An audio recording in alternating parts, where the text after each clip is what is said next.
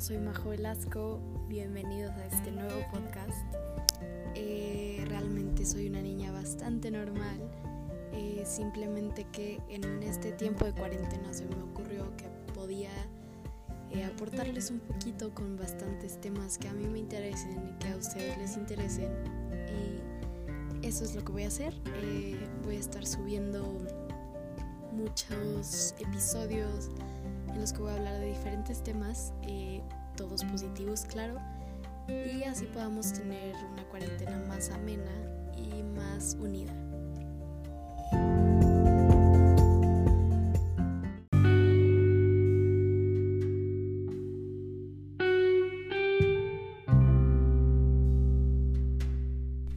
Bueno, pues el tema que quiero tocar hoy eh, son las redes sociales. Em, creo que este tema nos puede funcionar mucho a los que padecemos de ansiedad o a los que ya nos estamos deprimiendo por estar encerrados. Em, pues bueno, yo en lo personal acostumbro a estar mucha parte de mi día en redes sociales, ya sea Instagram, Facebook, YouTube, cualquier red social. Em, y em, al principio de esta cuarentena, algo que me pasaba mucho era que me estresaba porque todo el tiempo estaba viendo cosas de coronavirus, todo el tiempo estaba viendo malas noticias, cosas malas. Em, y es algo que pues a la larga me empezó a estresar demasiado. Entonces yo decidí un poco en ese aspecto mi forma de ver pues las redes sociales. Em, creo que las redes sociales son un arma de doble filo y depende mucho de cómo nosotros las queramos usar. Por ejemplo, en esta cuarentena eh, el interactuar con nuestros seguidores, el interactuar con gente que nos sigue en nuestras redes sociales es algo muy bueno. Porque algo que yo he notado es que muchos de nosotros tenemos seguidores que ni siquiera sabemos quiénes son. O sea, hay veces que le damos like a la foto de esta chava o de este chavo. Y hasta hay veces que le comentamos y ni siquiera sabemos quién es. Entonces, creo que podemos aprovechar mucho como para interactuar podemos poner cosas como de, pues deberíamos de platicar, si te sientes solo, si te sientes triste, podemos hablar, podemos desahogarnos. Es algo que yo he hecho mucho. Em, por ejemplo, hay otra cosa que yo uso que se llama, son unas aplicaciones de, de citas. Una se llama Bumble y otra se llama Tinder Creo que estas aplicaciones las juzgan demasiado y en realidad son unas aplicaciones que nos pueden servir bastante. Eh, ahí pues conocer muchísima gente, o sea, a mí me ha tocado conocer gente que ya, o sea, que ya como que ubicaba, pero realmente no había tenido como el tiempo de conocerlos. Y pues el dar match con alguien que ya conocías, eh, pues es como esa señal de yo también quiero hablar contigo. Entonces, pues eso te puede dar una certeza como de, wow, nunca pensé que esta persona quisiera hablar conmigo y eh, pues ahora ya sé que, que sí quiere. Entonces creo que no hay que juzgar esas aplicaciones como porque no tiene no tiene por qué ser con el solo fin de, de tener novio o de conseguir pareja o de cualquiera de esas cosas que todos pues podemos llegar a pensar sobre esas aplicaciones. Entonces, pues esa es una táctica que yo he usado y que la verdad es que me ha funcionado bastante. O sea, el estar en contacto con la gente a mí me hace sentir bien. Por ejemplo, yo soy una niña a la que el contacto social y la interacción es demasiado importante en mi vida. O sea, mis amigas lo saben, mis amigos también lo saben. Eh, para mí estar sola es muy difícil. O sea, yo todo el tiempo necesito estar hablando con alguien, necesito atención. Entonces, pues creo que las redes sociales pueden funcionar mucho. Eh, otra cosa que yo les recomendaría es que, bueno, no solamente estén en redes sociales para ver, pues, cosas inservibles, por así decirlo. O sea, yo sé que es muy padre, pues, estar viendo las historias, estar viendo las fotos, estar viendo, pues, todo, todo lo que estamos acostumbrados a ver. Sin embargo, creo que en las redes sociales hay muchas cosas que nos pueden interesar. Por ejemplo, yo soy alguien al, a quien le, o sea, el tema del autismo le ha interesado muchísimo. O sea, desde hace unos tres años eh, estoy súper interesada en ese tema porque yo eh, hubo un tiempo en el que viví en Cancún con mi mamá y mi mamá es este sí como ay no sé cómo se diga bueno es como psicoterapeuta de los bebés este pues les ayuda a la psicomotricidad eso fue lo que estudió psicomotricidad entonces ya, ya, ya se me vino la palabra, psicomotricidad. Entonces mi mamá tuvo un alumno que tenía autismo y e, ese niño me causaba muchísima intriga, o sea, yo todo el tiempo pensaba como, ¿cómo es que este niño ve el mundo? O, por ejemplo, ahí mismo en Cancún yo tenía un vecino que era autista y ese vecino también me causaba muchísima intriga porque a él le gustaba muchísimo pintar y pues algo que yo decía, wow, era que mis otros vecinos hacían muchísimos esfuerzos por llevarse con él, o sea, porque les hablara o porque les contara algo. Y yo sin hacer ningún esfuerzo, él todo el tiempo quería estar conmigo, o sea, me iba a buscar a mi casa, había veces que su mamá me decía, oye, es que te está buscando Alejandro y así. Y pues a mí me, me, me conmovía mucho. Pues el tema del autismo es algo que me ha interesado y que en realidad nunca me he dado el tiempo de, de explorarlo completamente. Hubo una vez que hasta me puse un reto de hacer una tesina. Una tesina es la mitad de una tesis y me puse el reto de hacer una tesina sobre el autismo y en realidad nunca lo hice. Y pues en este tiempo he decidido decir, bueno, pues me voy a poner a ver videos sobre el autismo, eh, sobre cómo piensan. Eh, vi un video justo ayer eh, en donde ponen a muchos autistas en, un, en una habitación y les hacen una serie de preguntas y lo que quieren ver es si todos piensan igual. Y pues claramente no todos piensan igual, pero el poder escuchar el punto de vista de un autista es algo increíble, o sea, porque de verdad que pues puedes ver cómo ellos de verdad ven el mundo de otra forma, o sea, no tiene nada que ver con cómo vemos nosotros el mundo y el autismo no es para nada algo que haga que una persona sea menos, como muchos de nosotros lo podemos pensar. Eh, Creo que hay muchísimas cosas que las redes sociales nos pueden aportar. Por ejemplo, otra que también me he dado cuenta que muchos hemos hecho últimamente y me gusta, pero me gustaría que lo hiciéramos un poco más, es que pues varios de nosotros tenemos amigos que son artistas, tenemos amigos que les gustaría tener un poco más de atención en cuanto a sus trabajos. Por ejemplo, yo soy cantante y eh, a mí me ha costado mucho trabajo darme a conocer. Eh, no sé mucho sobre marketing, no sé mucho sobre cómo puedo grabar una canción o cómo puedo eh, hacer mi música. Entonces, pues me ha funcionado que varios de mis amigos me dicen, Majo, yo te ayudo y yo comparto este video. Y métete a este concurso y en este concurso te grabamos tal canción y así. Entonces creo que podemos aprovechar pues para darle un espacio a nuestros amigos artistas que necesitan ese espacio.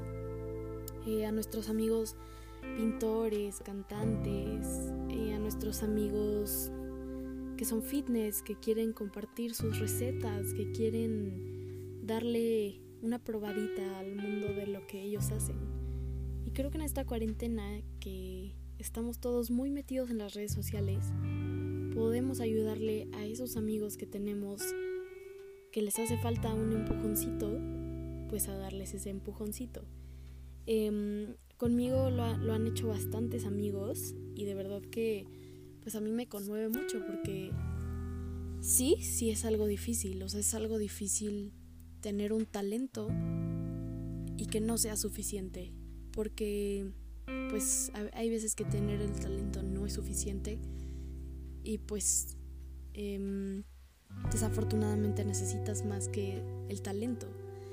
Entonces nosotros como personas em, pues que tenemos redes sociales, que de cierta forma tenemos una voz, pues podemos compartir esos talentos y pues al que los quiera escuchar, pues que los escuche. Em, otra recomendación que yo doy eh, al utilizar las redes sociales es que no difundamos en primera noticias falsas y en segunda noticias negativas. Vamos a pensar que yo estoy en mi cama, estoy aburrida o simplemente no sé qué hacer y decido meterme a Instagram a ver fotos de mis amigos, a ver qué están haciendo mis amigos. Y me encuentro con noticias feas, pues me encuentro con pues con pura desgracia, por así decirlo. Que digo, es muy bueno mantenerse informado, pero creo que no es bueno creer todo lo que vemos. Por ejemplo, yo soy una persona a la que le cuesta trabajo eh, entender a veces las cosas. Entonces, a mí me pasaba mucho que cuando me metía a redes sociales y veía tal noticia, me ponía súper mal y me paniqueaba y tenía que esperar a que mi papá me explicara por qué eso no puede pasar.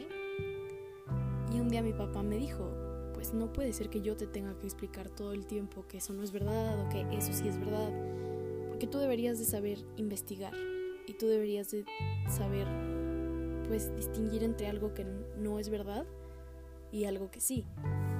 Por ejemplo, el otro día me pasó algo súper, súper tonto, que fue que me metí a TikTok a ver videos y en un comentario leí que se esperaba que México tuviera seis meses de cuarentena.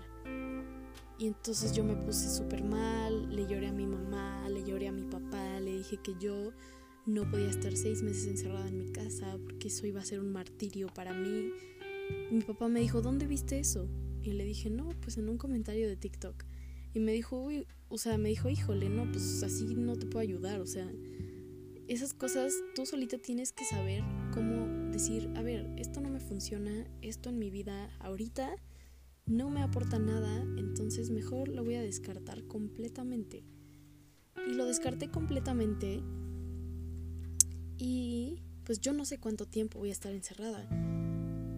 Pero sí sé que pues hay cosas que simplemente no son posibles.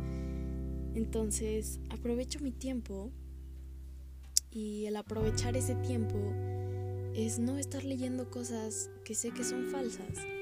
O sea, si ustedes ven una publicación en cualquier red social y no están seguros de que sea verdad o no es una fuente que ustedes sepan que es confiable, no la compartan si es negativa, claro. Porque las fake news eh, son súper, súper fáciles de compartir. Sea, yo una vez leí que el 90% de las cosas que vemos en internet son falsas. O sea, el 90%. Imagínense todo, todas las mentiras que están en internet y nosotros no sabemos. Entonces, es mejor compartir cosas positivas porque además este es un momento delicado. Em, este es un momento delicado para muchos de nosotros. Em, algo que debemos de saber es que en nuestra época eh, la enfermedad más común, la enfermedad mental más común, las dos enfermedades mentales más comunes son la ansiedad y la depresión. Y con esto, pues todas esas enfermedades mentales y todos esos problemas que nosotros tenemos, pues se van a dar muchísimo más de lo que ya los tenemos. Em, se van a explotar. Entonces, si nosotros estamos compartiendo cosas que no nos hagan bien, lo único que vamos a lograr es que haya más ansiedad, que haya más tensión, que haya más depresión. Entonces, lo que nosotros queremos lograr al utilizar las redes sociales es poder compartir un poco de paz, un poco de armonía. Em, yo entiendo que como no hay mucho que hacer, pues las redes sociales son algo que pues es una alternativa.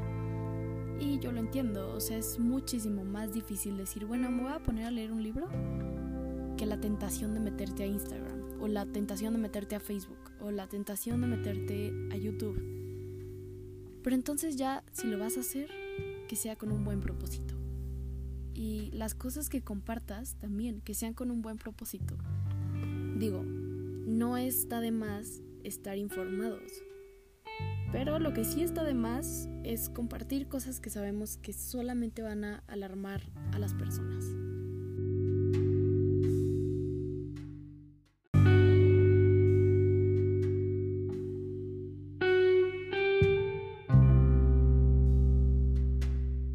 Y pues otra cosa que yo recomendaría es no compartamos cosas como ay, es que el coronavirus me arruinó esto y me arruinó el otro. Creo que... Creo que esa es una forma como de... Pues de compartir un poco de mala vibra. Eh, creo que sí entiendo eh, en, esa, o sea, en ese aspecto. Entiendo que a muchos el coronavirus nos arruinó muchas cosas. Por ejemplo, mi cumpleaños cayó en pues en cuarentena y pues yo acostumbré a quejarme mucho, o sea, a decir, es que mis amigos y voy a estar sola y porque como les comentaba, yo soy una niña a la cual le cuesta trabajo estar sola. Entonces, pues imagínense, si de por sí ya me costaba trabajo estar sola, en mi cumpleaños pues estuvo un poco más fuerte. Sin embargo, pues ese día em, no me la pasé nada mal. Pues me la pasé con mi mamá, con mi hermano, me trajeron un pastel y mis amigos me llamaron por FaceTime. Y eso pues hizo mi día muchísimo más ameno. Lo disfruté mucho, o sea, lo disfruté como si ellos hubieran estado aquí conmigo. Pero eso fue solamente por mi disposición. Porque si yo hubiera decidido pasármela mal ese día, pues me la hubiera pasado mal. Entonces, em, pues esa es otra cosa que quería tocar. Em, es otra red social, claro. Pero creo que todas las redes sociales en las que nos podemos ver cara a cara, ya sea Facebook, Facebook, ya sea FaceTime, House Party, em, no lo sé, todas las redes sociales que impliquen vernos cara a cara, creo que son muchísimo más funcionales que todas las demás porque poder platicar con alguien pues en vivo, el poder estar viendo pues a tu mejor amiga o a tu novio o a cualquier persona que tú quieras ver en vivo, el escuchar su voz, creo que te puede traer un poco más de calma, creo que te puede traer un poco más de felicidad que estar en una pantalla. Em, pues creo que sí es difícil. Eh, también porque como nos la vivimos mucho en redes sociales estos días, como ya no tenemos nada más que hacer, también nos está costando trabajo dormir. Eh, algo que yo recomendaría es pues ver videos un poco más tranquilos en el momento en el que ya nos queramos dormir o Em, pues hacer algo que implique más tranquilidad. Sin embargo, creo que es normal el no poder dormir, porque creo que muchas personas están preocupando porque no pueden dormir y creo que deben de tomarlo como algo normal, em, pues al fin y al cabo su rutina cambió completamente, pues ya no tienen nada más que hacer que estar encerrados, entonces pues es normal que no puedan dormir y también porque pues muchos de nosotros estamos angustiados. Entonces, pues creo que eso es todo lo que quería compartir. No utilicemos las redes sociales de forma equivocada. sino que seamos seres que compartan luz, seamos seres que compartan algo mejor que la preocupación, que la angustia, que las cosas malas. Yo creo que hay que ver esta situación del coronavirus, de la cuarentena, como algo bueno, porque al fin y al cabo ya estamos aquí, pero cuando esto acabe creo que nos va a enseñar muchísimas cosas, creo que nadie va a ser la misma persona, creo que vamos a valorar todo muchísimo más de lo que antes lo valorábamos. Y pues hay que ser pacientes, hay que ser un poco más em, positivos y hay que compartir esa positividad, sobre todo con los demás. Y pues eso es todo por hoy. Muchísimas gracias por escucharme y nos vemos en el próximo episodio.